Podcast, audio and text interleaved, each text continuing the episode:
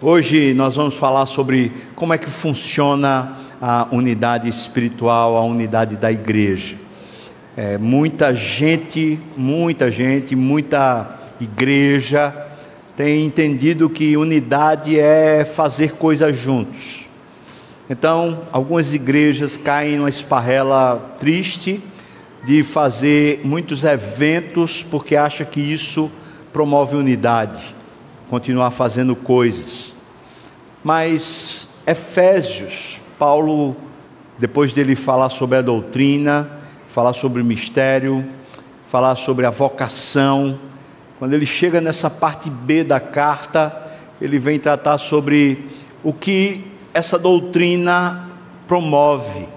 E a primeira coisa que ele diz que promove é a unidade.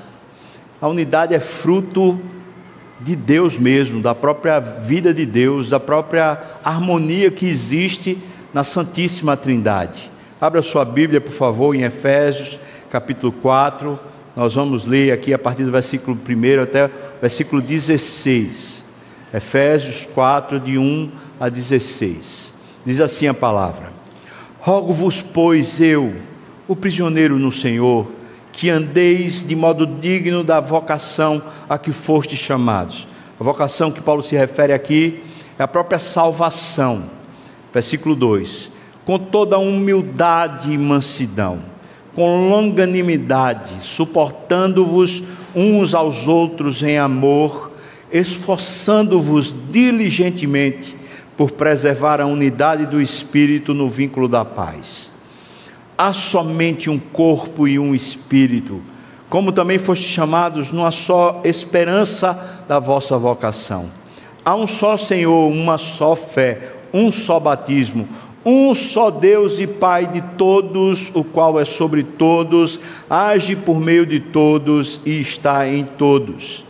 E a graça foi concedida a cada um de nós, segundo a proporção do dom de Cristo.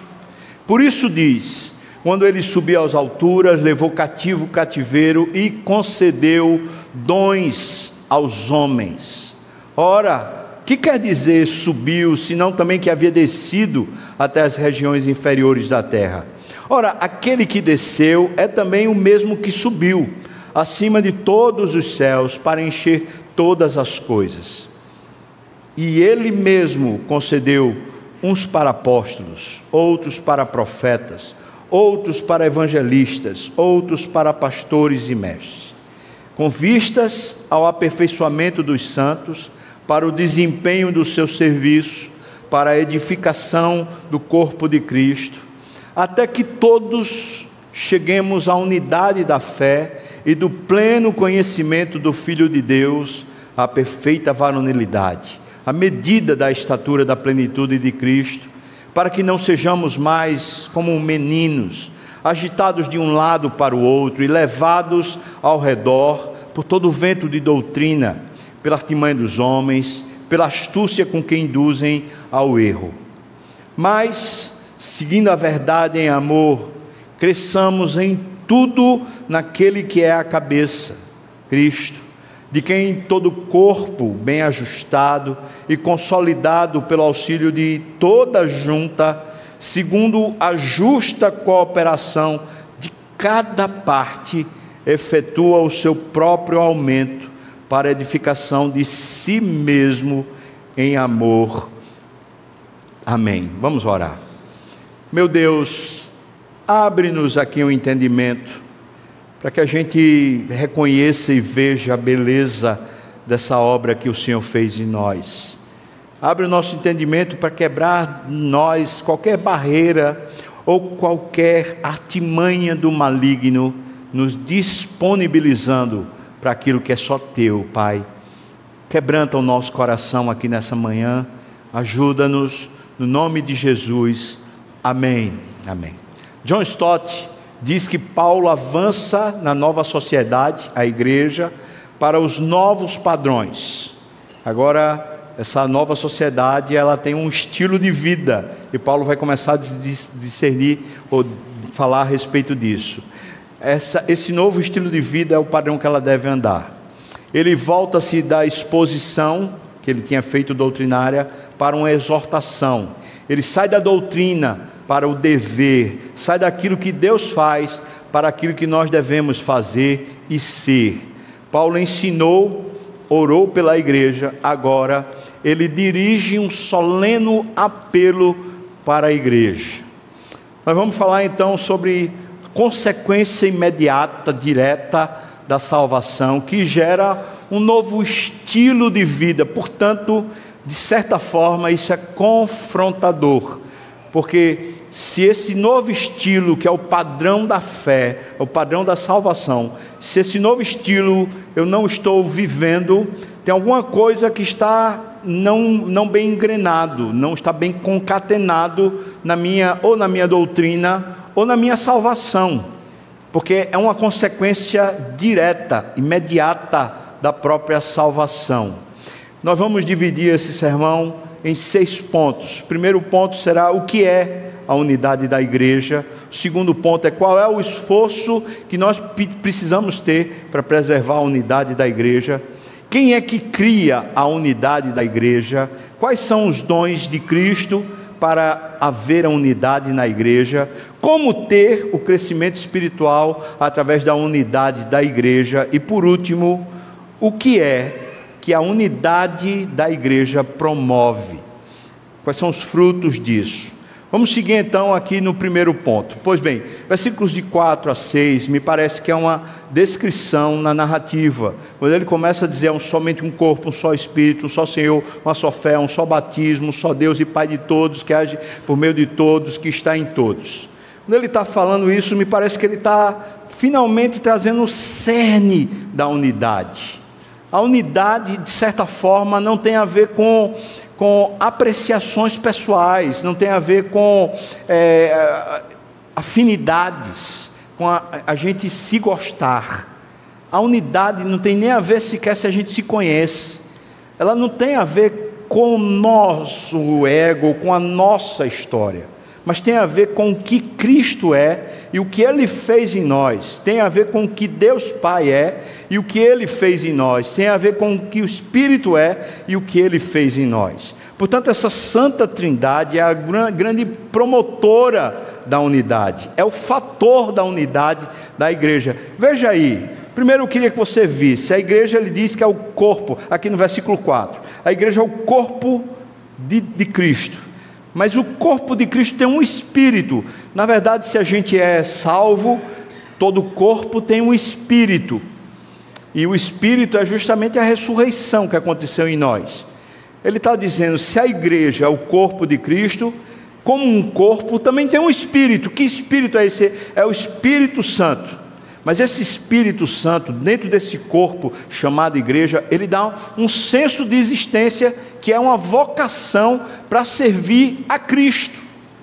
Portanto, se você é salvo, faz parte da obra do Espírito Santo trazer você para um corpo, e não só estar dentro de um corpo, mas dentro desse corpo uma vocação do Espírito, que é um senso de existência de servir a Deus.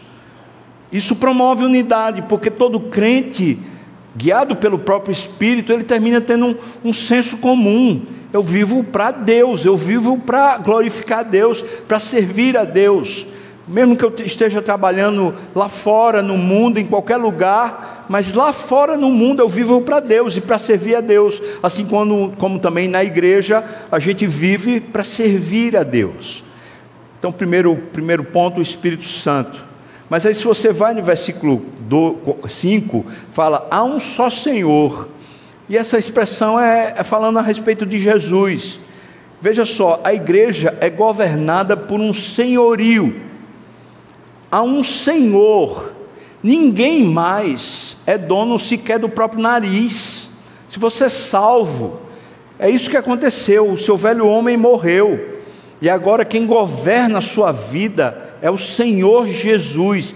E o texto diz como? Através de uma fé, uma fé, uma confiança nele, e aqui ele diz o batismo simbolizando a aliança do Novo Testamento. Então, vamos dizer assim: Jesus governa no seu senhorio dentro do nosso coração através de duas coisas que nós temos em relação a ele: a nossa confiança nele e a nossa aliança com ele. Quando eu e você confiamos em Jesus, Ele pode mandar a gente fazer qualquer coisa que a gente se dispõe a fazer por causa da confiança. E quando a gente ama a aliança, esse sentido de amor, quando a gente ama, a gente está disposto até ao sacrifício não é um senhorio déspota, não é um senhorio distante, é um senhorio relacional, é um senhorio de alguém que a gente confia e a gente ama porque ele é confiável e porque ele nos amou primeiro. Mas veja aí, no versículo 6, fala também de um pai mas a, o texto referenda, ou faz a referência, de que esse pai, de alguma maneira, ele está tão integrado na vida, que ele começa, através dele, a agir na vida de cada crente e por meio de cada crente. E ele fica na vida de cada crente.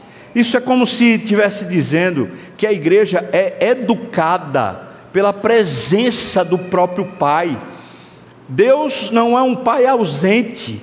E se na Bíblia, na, própria carta aos Efésios, você vai encontrar que a responsabilidade da educação é do pai, então nós podemos entender que Deus, como pai, ele é esse agente educador que está o tempo todo instruindo a gente sobre o que fazer, como fazer, dando conselhos, dando orientação e muitas vezes dando ordem, colocando a gente no devido lugar, disciplinando muitas vezes. Um pai que age sobre todos, ou seja, está acima de todos, mas não só sobre todos usa cada um de nós para abençoar uns aos outros, age por meio de todos e também está presente na vida de todos. Posso dizer, por exemplo, é, falando da minha própria vida, que meu pai daqui da terra, já morto, de certa forma ainda é presente em mim pelas memórias e lembranças de muitas coisas que ele me aconselhou e de muitas coisas que ele terminou me conduzindo a ser. Deus está presente em todos. Agora, por favor, não entenda errado. Paulo não está falando da sociedade como um todo. Tá? Paulo está falando da nova sociedade, a igreja. Então a unidade, ela surge, ela é uma ação da Trindade em nós.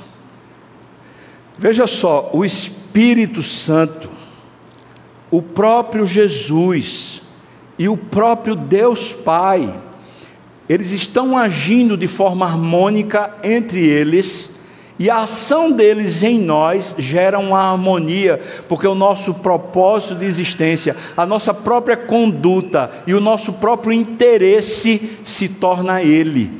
E é isso o que gera a unidade na igreja. Segundo ponto, se é Ele quem promove, se é Ele quem dá a unidade, então nós só recebemos. Não.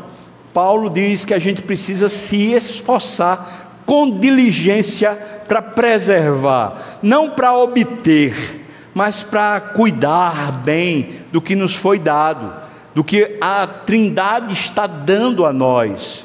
Isso requer de nós uma atitude. Deixa eu pensar aqui, versículos 1, 2 e 3. Paulo faz um rogo, é uma, uma exposição do próprio coração. Rogo-vos, e ainda se coloca numa posição que é a posição que vai servir de exemplo para todo, toda a argumentação dele. Ele está falando: eu sou um prisioneiro de Cristo. Eu estou pedindo nessa condição agora, como alguém que está disposto até o próprio sacrifício pessoal, existencial, por amor a Cristo. Agora eu estou pedindo a vocês o seguinte: que vocês andem de um modo digno da vocação que você foi chamado. A vocação é a própria salvação.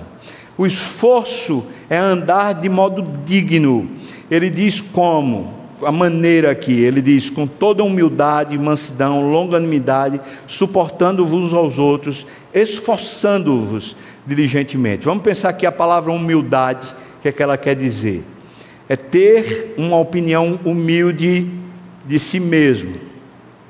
Humildade também é um senso profundo de insignificância moral. É você se perceber pecador mesmo.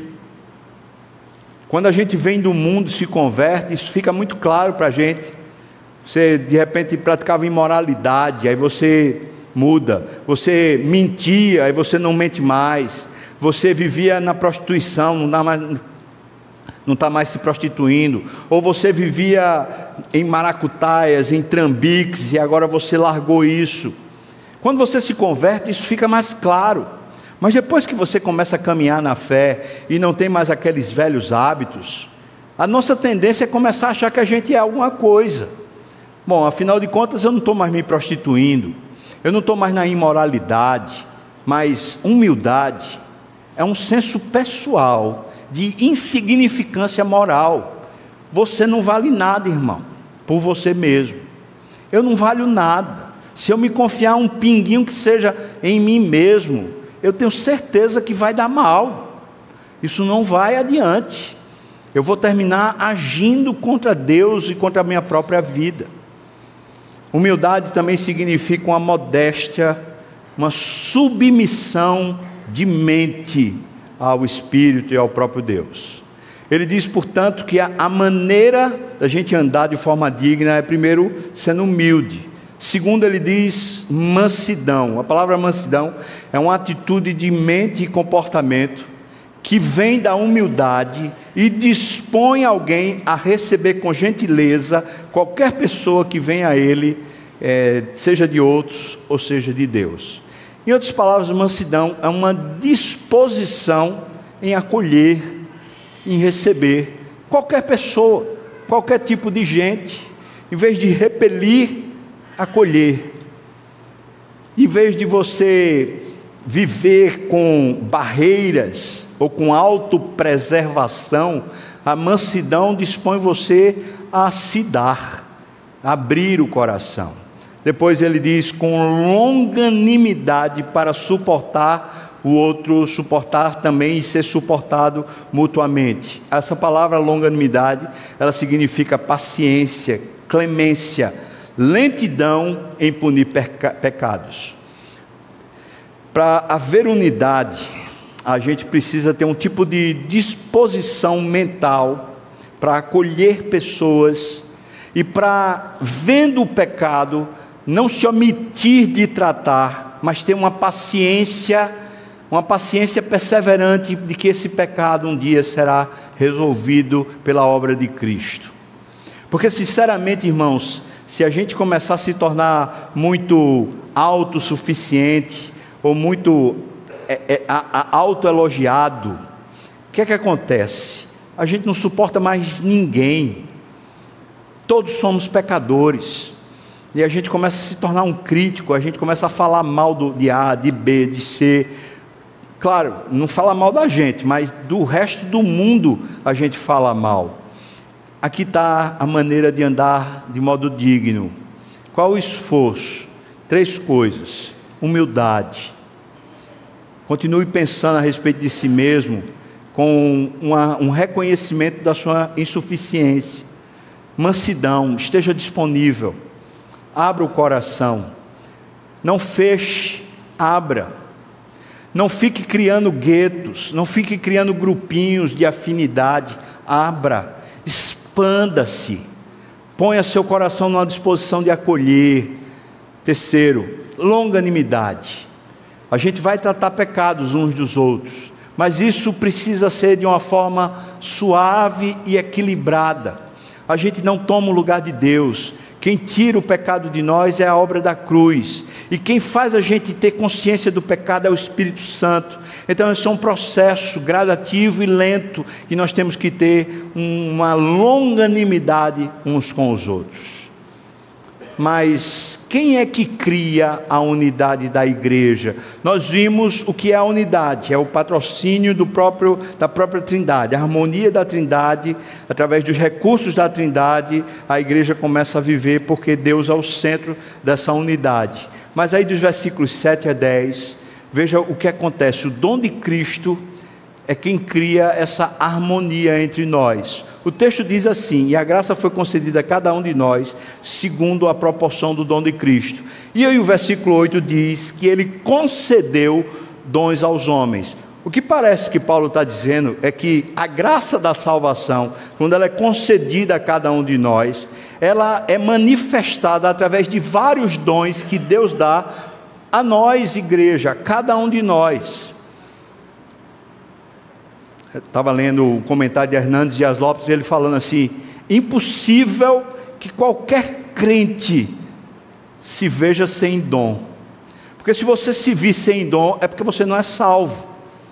Porque a graça salvadora, ela vem com a salvação e vem com um que a mais, um plus que é dom ou dons que Deus dá a nós, igreja, a cada um de nós. O dom de Cristo, portanto, cria a unidade à medida que dá para nós elementos, coisas, talentos, dons, para que a gente possa abençoar uns aos outros. Daqui a pouco a gente vai ver isso de uma forma melhor. Mas o versículo 7 diz para nós que a graça é segundo uma proporção do dom de Cristo. Preste bem atenção. Os dons que recebemos são manifestações de uma generosa dádiva de Deus, que foi revelado na, na pessoa bendita do Senhor Jesus. Quando eu e você usamos os dons que Deus nos deu, Cristo começa a ser visto, Cristo começa a ser honrado. Então, nenhum de nós pense que ao exercitar seu dom vai, vai merecer elogio, porque na verdade é uma manifestação do dom de Cristo. Segundo, a autoridade para dar dons é a autoridade de Cristo que vence tudo. E o texto diz que ele chegou a descer e subir para conceder dons aos homens. Aqui está falando da obra consumada do Senhor Jesus, que vence todos os principados e potestades para nos conceder essa graça, esses dons, essa unidade de espírito. Então veja, para que você tenha. De alguma maneira, Cristo precisou vencer e prevalecer todos os nossos inimigos. E aí ele, como fosse um despojo de guerra, ele entrega para você os seus dons. Bom, muita gente parece ter descaso com dons, ter descaso com o que Cristo deu para servir a igreja. E quando nós não servimos a igreja, não estou falando da instituição, eu estou falando de servir os irmãos, servir uns aos outros. Quando nós estamos fora do ministério e não estamos servindo, eu quero falar com você, crente, preste bem atenção. Você está negligenciando, você está abrindo mão de uma parte de Cristo em você de uma manifestação do dom de Cristo em você. Quem está perdendo é você. Claro, a igreja perde, porque é pelo auxílio de cada parte que a gente cresce. Mas se você não executa, ou você não se dispõe, você está perdendo o privilégio de poder manifestar a pessoa de Cristo através do seu dom. A autoridade é do próprio Senhor Jesus. Cada um recebe pela graça alguns dons do mesmo dom de Cristo. No versículo 8 ele diz isso. Então, nenhum de nós pode dizer assim: olha, é, faltou para mim. E por outro lado, nenhum de nós, se tiver mais dons, pode se achar melhor, porque é um dom, e se é dom, é um presente que a gente não merecia. Você prega bem, você ensina bem, você tem uma capacidade boa de discipular. Quem foi que lhe deu isso? Você canta bem, você ministra bem, você toca bem. Quem foi que lhe deu isso? Você é paciente, você gosta de aconselhar, você gosta de escutar. Quem foi que lhe deu isso? Você é um trator, você trabalha, você serve, mesmo quando você está cansado, você está disponível, você vai lá, você sempre está aguerrido quem foi que deu essa disposição? Quem foi que deu esse corpo para você com saúde? Os dons de Cristo vão se manifestando nessas coisas normais da igreja, nessas muitas atividades, num grupo pequeno, no culto, num louvor, num tocar de violão, os dons de Cristo vão se manifestando em cada um à medida da graça de Cristo distribuída no seu corpo. Isso me faz fazer a primeira pergunta confrontadora. Você tem servido a Cristo, servindo a igreja com seus dons? E se você recebeu muitos dons, não desperdice nenhum deles. Mas se você recebeu só um dom, não desperdice esse dom. Na verdade, essa disponibilidade, essa colocação, tem a ver com Cristo e não com a nossa competência. Mas se ele foi dado em abundância a você, a quem muito foi dado, muito será cobrado. Mas se foi dado com menos favor para você, pode ter certeza que vale a mesma coisa. A quem menos foi dado, menos será cobrado. Se disponha. Não se trata da necessidade da igreja. Não se trata das programações da igreja que precisam ter pessoas trabalhando. Não tem a ver com eventos ou com atividades da igreja tem a ver com o fator unidade da igreja. Cristo deu a cada crente uma porção do seu próprio dom, para que esse crente, vivendo a experiência de serviço na igreja, ele abençoe uns aos outros. Eu pergunto agora é, a respeito disso, seria o quarto ponto: quais são os dons de Cristo para a igreja, para a igreja ter a unidade? Aqui Paulo parece elencar, especialmente no versículo 11, quatro dons que são de líderes diretos da igreja. Primeiro dom, o dom de apóstolo. E o apóstolo, no sentido bíblico, precisava ter três qualificações. Primeiro, conhecer pessoalmente Cristo. Segundo, ser testemunha titular da ressurreição de Cristo. E terceiro, ter um ministério autenticado com milagres especiais. Para ser apóstolo, precisava ter essas três qualidades, essas três características. Nesse sentido, nós não temos apóstolos mais hoje. Então, esse dom foi dado num período da igreja. A palavra apóstolo quer dizer enviado. E no sentido de envio, todos nós cristãos somos enviados. Então, se alguém for usar a expressão de apóstolo porque foi enviado por Deus para fazer uma tarefa, Todos nós então somos apóstolos, se é esse sentido que a pessoa está usando. Mas se é o sentido de alguém que recebe a doutrina, esse cessou, ficou lá no Novo Testamento, ficou lá no período do nascimento da igreja. O segundo dom que ele diz é o dom de profeta. Veja, o profeta no Velho Testamento era a pessoa que tinha uma visão e falava a partir de uma visão, de uma percepção espiritual, ele falava acerca do futuro. Quando chega no Novo Testamento, você vai ver uma transição. E no Novo Testamento, o profeta passa a ser aquele que fala ou expõe a palavra de Deus. Não se pode ter hoje o profeta no sentido que tinha o Velho Testamento era alguém que dizia: Assim diz o Senhor, e proclamava a palavra de Deus que precisava ser registrada. Era a Bíblia que ele estava falando. Portanto, ele estava escrevendo a Bíblia enquanto ele falava. Hoje, ninguém mais pode dizer: Assim diz o Senhor, porque se assim for, tem que escrever e tem que pegar a Bíblia e começar a redigi-la, porque tem novas coisas que Deus estaria falando. Mas a Bíblia está, graças a Deus, fechada. Nós, estamos, nós já temos o cânon, nós não estamos mais recebendo novas revelações de Deus para escrever a Bíblia. Amém, irmãos? Nós cremos na Bíblia como ela está lá, 66 livros. Então, essa ideia de profeta do Velho Testamento, ela não existe mais. Mas essa ideia de alguém que prega a palavra e explica a palavra com a realidade da vida odierna, esse profeta é o que, por exemplo, o seminário presbiteriano, que é chamado escola de profetas. É nesse sentido que existe o profeta. Mas o terceiro é evangelista.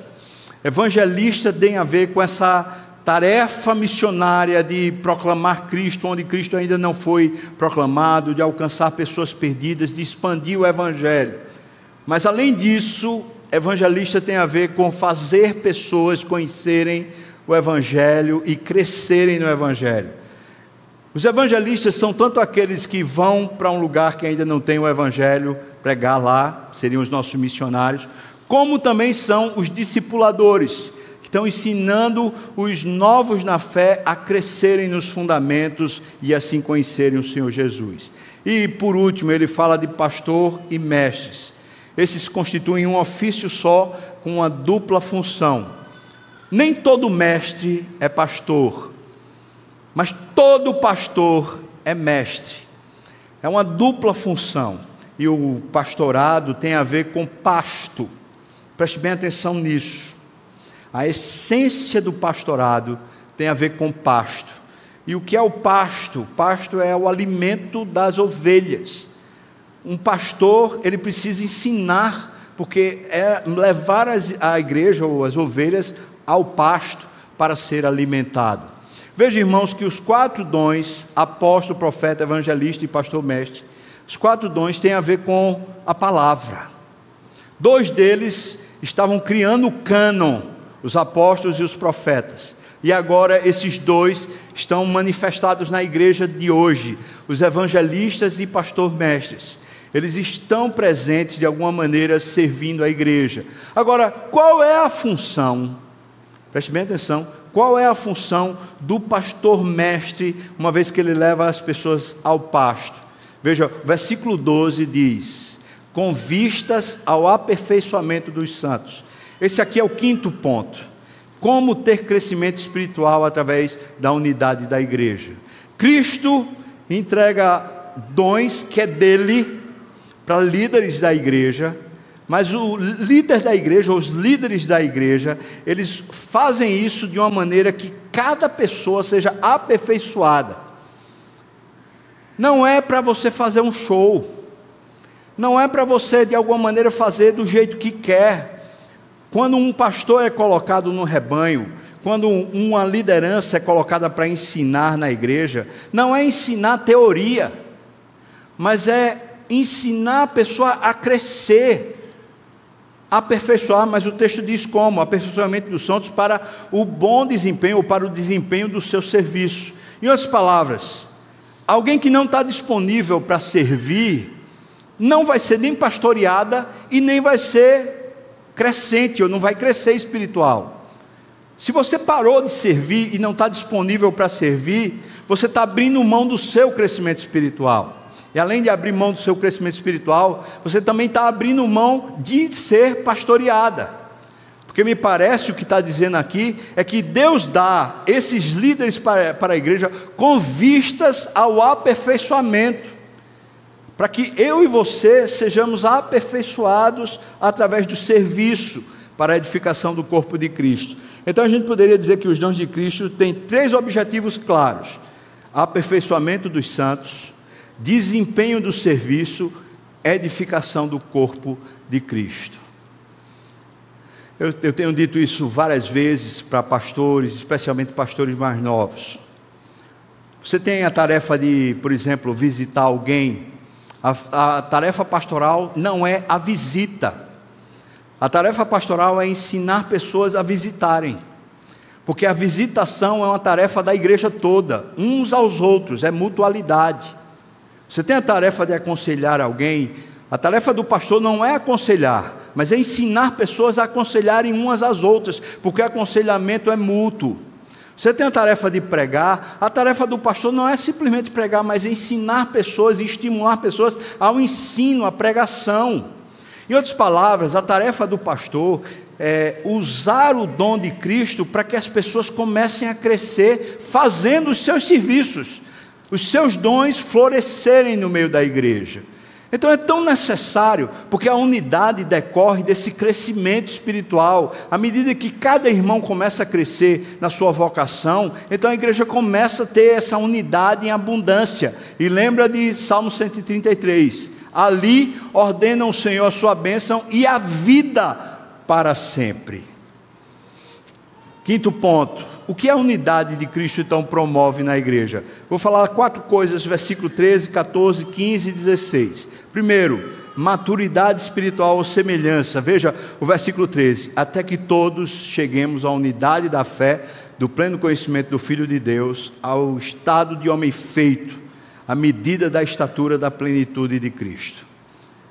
É consequência da unidade haver maturidade e semelhança com Cristo, porque os dons de Cristo começam a se manifestar. Segundo, quando existe unidade, começa a haver estabilidade espiritual. Versículo 14: Para que não sejamos como meninos, como crianças, levados para todo lado por qualquer novidade, modismo, vento de doutrina, porque os homens querem se aproveitar de nós, mentindo e conduzindo a gente ao engano. Terceiro, seguir a verdade. Acabei de pregar no, no, no sermão, no, no culto anterior, Paulo falando, pergunta assim para eles: por que agora vocês me consideram como inimigo? Só porque eu expus a verdade para vocês? Veja, a unidade, irmãos, promove dentro de nós uma experiência com a verdade seguir a verdade. Nós não estamos interessados em performance, nós estamos interessados em crescer. Crescer que eu falo espiritualmente, amar a Deus, conhecê-lo mais. Então, nesse sentido, a verdade sempre será bem-vinda, mas ele especifica a verdade em amor. A verdade precisa ser dita e a verdade às vezes dói mas o amor, ele cobre multidão de pecados. Aquela longanimidade ajuda a gente. Então, eu sei que eu faltei, mas o meu irmão que me disse que eu faltei, ele está disponível para me ajudar a me levantar. Essa é a questão, seguir a verdade em amor. E o versículo 16, há uma cooperação espiritual. E ele diz assim: o corpo inteiro bem ajustado, ligado pelo auxílio de todas as juntas, pela cooperação de cada parte, cada um faz a sua parte. Então, há um crescimento espiritual, uma edificação espiritual. E veja como o texto coloca: de si mesmo. Veja, irmãos, Deus quer que a gente cresça, e Deus deu as ferramentas para que a gente cresça espiritualmente. Mas o exercício dos nossos dons e a justa cooperação de cada parte efetua por si mesmo o nosso crescimento, de maneira tal que o meu crescimento espiritual fica de alguma maneira dependendo de você, da sua disponibilidade em servir a Deus com o dom que Deus lhe deu. E você depende da minha disposição de servir a Deus com o dom que Deus me deu. E essa justa cooperação de cada parte efetua para si mesmo, em si mesmo, essa edificação, esse crescimento em amor. Então, uma cooperação espiritual. A unidade promove maturidade, estabilidade, verdade em amor e uma cooperação espiritual da parte de todos. É isso que a unidade vem, vem dar sentido dentro da igreja. Minha pergunta confrontadora nesse final é: você tem servido? Mais além do serviço, porque às vezes estão servindo, mas você tem estado unido, porque uma das coisas que é grave é quando a gente está servindo pelo ego. Falei muito disso no culto anterior. Questão do ego, da vaidade, eu quero aparecer, eu quero aplaudir, eu quero ser reconhecido. Mas se eu e você estamos sendo servos de Cristo, e Deus te, nos deu dons, e é a manifestação dos dons dele. Então, o nosso serviço não é para o nosso elogio, mas é para edificação, é para o crescimento nosso, seu e meu. Então eu pergunto para você: você tem servido, mas agora, segundo sentido é: você tem servido a Cristo, por amor a Ele com uma devoção sincera, com uma entrega e submissão sincera. Terceira pergunta, a respeito de serviço: você está dando tudo o que pode? É o seu esforço máximo? É toda a sua carga? Você só tem essa vida. Você só tem esses poucos dias sobre a terra. Daqui a pouco você vai estar no céu, daqui a pouco você vai, vai comparecer diante de Cristo. Isso me faz lembrar aquela parábola do Senhor Jesus, quando diz que um senhor tinha muitos bens e ele saiu, quando ele saiu, ele distribuiu talentos para as pessoas, para os seus servos. Um ele deu tanto, outro ele deu um pouco menos, outro ele deu pouco menos. E a parábola diz que aquele que recebeu menos, ele guardou. E quando o Senhor voltou, que é o Senhor Jesus, né? Quando voltou, perguntou: O que é que você fez com o talento que eu lhe dei? Ele disse: Olha, sabendo que o Senhor é duro, sabendo que o Senhor colhe o que não planta, eu tive medo, eu guardei e agora eu estou devolvendo para o Senhor. Você lembra o que é que o Senhor daquela parábola diz para aquele servo? Ele diz: servo mau e negligente. Tu sabias que eu colho o que eu não semeio. Está na tua boca isso. A parte que lhe cabe é na segunda morte. Ali haverá choro e ranger de dentes. Mas os outros dois, eles pegaram o que tinham dado pelo seu Senhor e eles usaram aquilo para o engrandecimento do seu Senhor. E quando o seu Senhor voltou, nos dois casos, ele pergunta: O que é que você fez? Ele diz: Está aqui o que o Senhor me deu, e está aqui o que eu conquistei para o Senhor. E a palavra do Senhor é, é a mesma para os dois. Servo bom e fiel.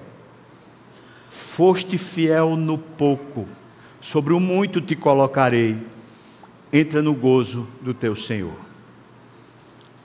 Deus tem lhe dado, não tem, irmão?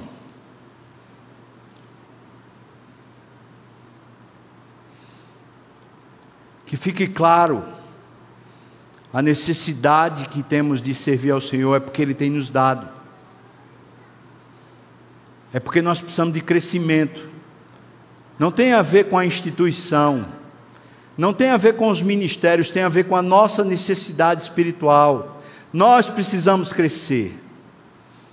Eu rogo a você, como seu pastor, eu preciso do seu desempenho para o meu crescimento espiritual. Eu preciso da sua posição e da sua postura como servo, a fim de que eu cresça espiritualmente e amadureça mais. Assim como você precisa que eu continue servindo para o seu crescimento. Eu peço a você, não aceite esse tipo de cristianismo que é de ouvinte. Não aceite esse tipo de cristianismo que é de uma postura de senhor mandão. Mas submeta-se de novo, porque você recebeu um dom, ou dons, e essa é a melhor maneira de Cristo ser visto aqui entre nós de ser exaltado e glorificado aqui entre nós. Se disponha, sirva. Última pergunta que eu tenho para fazer para você. Se você hoje morresse, chegasse hoje no céu, não tenho dúvida que se você foi salvo pela fé, pela graça, você vai se encontrar com Ele. Mas a minha pergunta não diz respeito a se você vai ser salvo ou não mas se você hoje for se encontrar com Ele, você teria coragem de olhar nos olhos dele e dizer para ele: Senhor, eu vivi para a tua glória. Todo o meu esforço foi para a tua glória. Tudo que o Senhor me deu, eu quis honrar o Senhor. Você teria coragem de dizer isso para ele hoje? Os dias estão passando. Você está ficando mais impossibilitado a cada dia. A idade está chegando, o tempo está chegando. A disposição precisa ser hoje. Mas ela precisa pre perseverar. Ela precisa continuar. Hoje eu lhe desafio, irmão, a essa postura. Preservar a unidade dispor seu dom, seu talento para usar para a glória de Deus. Você topa? Você topa se dispor, dizer: Deus, eis-me aqui e se disponha. Acabei de ver aqui no vídeo, a cantina é um ministério da igreja, está precisando de pessoas para trabalhar, é para servir. Semana eu fiquei sabendo que o retiro das mulheres está precisando de mulheres para servir. E eu poderia colocar talvez uma série de outros ministérios que pessoas, precisam de pessoas para servir. Ministério de grupos pequenos, a gente tem uma necessidade imensa de pessoas para servir. Acolhimento, mídia, louvor. Meu Deus, aconselhamento mútuo, quantas, quantas pessoas estão precisando de aconselhamento? Olha, eu não, não vou vou exaurir, não, mas qualquer área está precisando de pessoas que queiram servir. Servir. Qual o seu dom? Levanta, irmão. Tira a sua alma desse comodismo. Tire-se dessa posição de ficar assistindo. Servindo que a gente cresce, uns aos outros. Vamos orar? Você topa esse desafio? Fique de pé, por favor. Eu vou orar com você, orar por você. Você topa, fique de pé. Meu Senhor, obrigado pela obra de Cristo e agora pelo encorajamento e confrontação que o Senhor nos dá para essa disposição de vida. Obrigado, Deus, por nos alertar nessa manhã e nos convencer também. Estamos de pé para te dizer: eis-me aqui, Senhor, me usa. Agora nos ajuda, Senhor Deus, a mantermos nosso coração humilde, a termos mansidão, Senhor Deus, de verdade, e termos longanimidade para suportar uns aos outros, Pai. Dá-nos essas virtudes e manifesta os teus dons entre nós, no nome de Jesus. E que a graça do nosso Senhor e Salvador Jesus Cristo, o amor de Deus, o nosso querido e amado Pai, a comunhão, o consolo, a bênção, o poder, o avivamento do Espírito venha sobre nós, o povo do Senhor, não só aqui agora, mas até quando o Senhor voltar e nos tomar para si. Aleluia! Amém.